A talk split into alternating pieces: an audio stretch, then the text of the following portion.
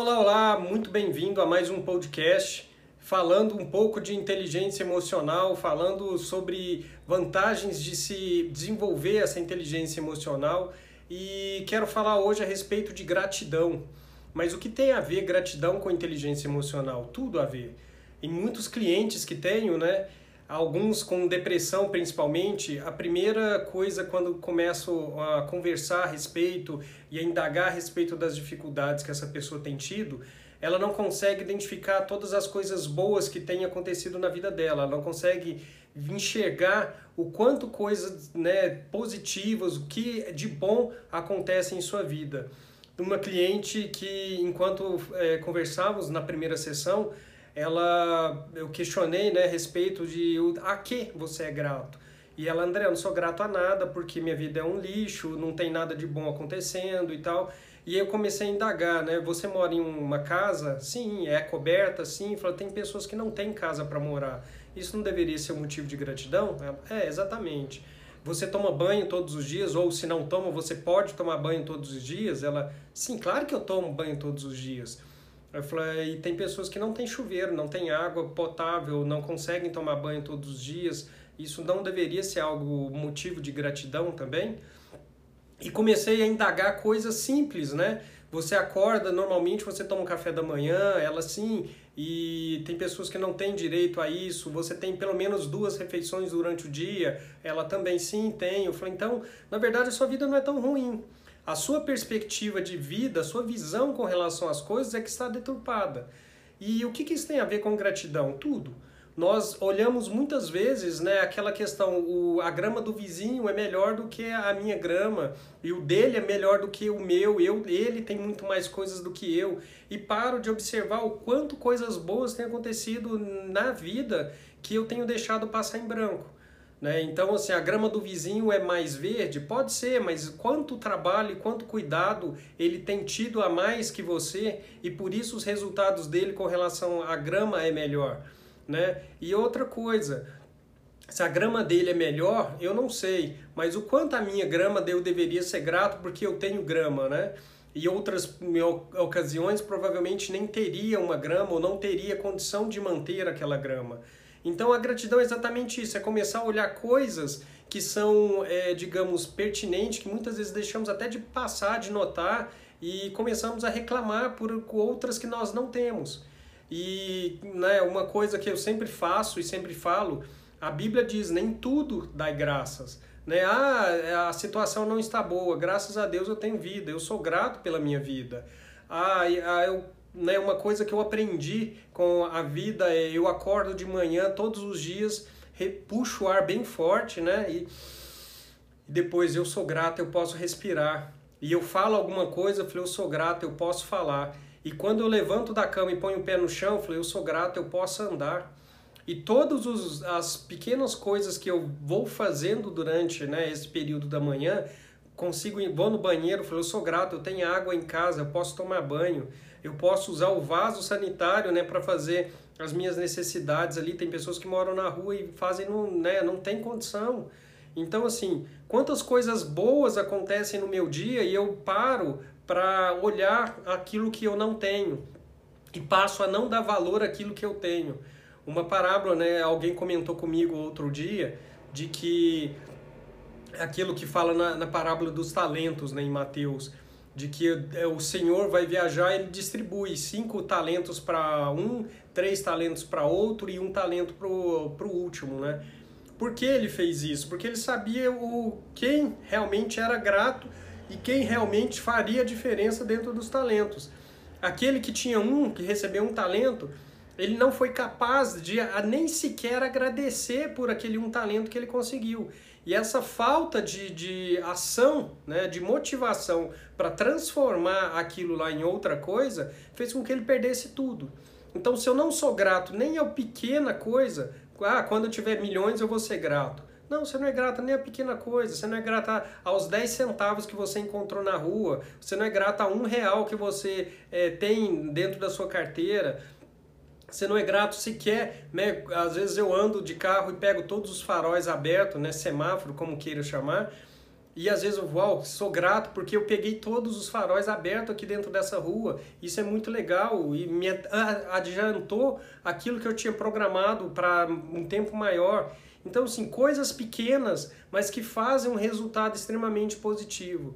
Uma referência que eu sempre trago comigo, né? Jó, na Bíblia, ele foi uma pessoa que tinha muitos bens, tinha muitas coisas, e em um certo momento foi retirado tudo aquilo que ele tinha, a família dele, né, só ficou a, mulher, é, as, os filhos foram, morreram, todas a, todo o dinheiro que ele tinha, todos os bens que ele tinha também ele perdeu.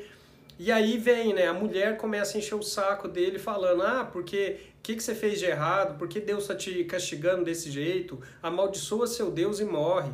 Os amigos também vieram para ele e falaram: ah, porque você fez alguma coisa errada, porque tá todo mundo prosperando, né? Olha a grama do vizinho, olha por que, que você, né, alguma coisa você está fazendo de errado. Você tá, tá deixando de honrar alguma coisa. E assim, todas as pessoas começaram a julgar exatamente a atitude, a situação mesmo que Jó estava vivendo. E a única coisa que ele falava, Deus me deu, Deus tirou, bendito seja o nome de Deus, né? E ele era grato, mesmo não tendo mais nada, mesmo com o corpo cheio de chagas, né, cheio de feridas e um estado completamente ruim, financeiro, emocionalmente também muito abalado, ele ainda era grato por todas essas coisas que ele tinha. E a, quando, quanto mais ele foi grato, de repente, né, Deus olha para ele e vê fala: caramba, esse cara realmente é fiel porque ele perdeu tudo, tudo que ele podia, né? O diabo falando para Deus que é, a culpa é disso, a culpa é daquilo e tal. E Deus chega, ele é um homem fiel, um servo fiel, e por isso eu vou dar muito mais do que ele realmente merece ter. Então a gratidão ao pouco, a vida só, ele só estava com vida, sobrevida, digamos assim. Porque os amigos já estavam né, julgando e condenando, a esposa julgando e condenando. Tudo ia contra o cara e ele simplesmente conseguiu manter a idoneidade dele a gratidão sobre todas as coisas e ele foi extremamente próspero. Então, a gratidão ela gera alegria, a gratidão ela gera bem-estar, a gratidão me gera consciência de que eu tenho tudo hoje e que eu posso realmente melhorar e ser maior.